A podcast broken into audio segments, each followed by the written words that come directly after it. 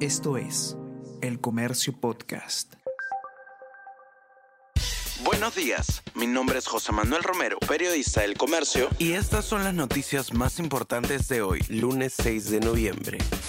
Cerrón cumple un mes prófugo e Interpol Perú tramita una alerta roja. El exgobernador regional de Junín está eludiendo una condena efectiva de tres años y seis meses por colusión en el caso Aeródromo Huanca. Las notificaciones rojas permiten solicitar a la policía de todo el mundo la ubicación, detención y posible extradición. Hoy, el seguimiento a Cerrón está en alerta azul. Hay 55 policías que dan seguridad a expresidentes en medio de crisis por criminalidad. El resguardo policial, de acuerdo a información remitida por el Congreso a El Comercio, demandó hasta septiembre último un gasto de más de 1.4 millones de soles a ese poder del Estado. Exministros del Interior consideran que son necesarios ajustes a la norma.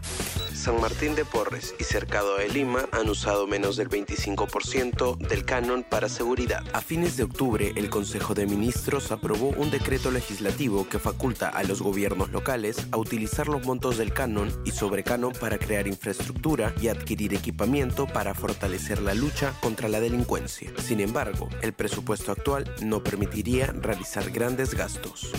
Más de 4.000 niños han muerto en la franja de Gaza por los bombardeos. A casi un mes del estallido de la guerra entre Israel y la milicia islamista Hamas, más de 9.700 personas han muerto producto de los bombardeos israelíes en Gaza. Los niños están entre las mayores víctimas del conflicto.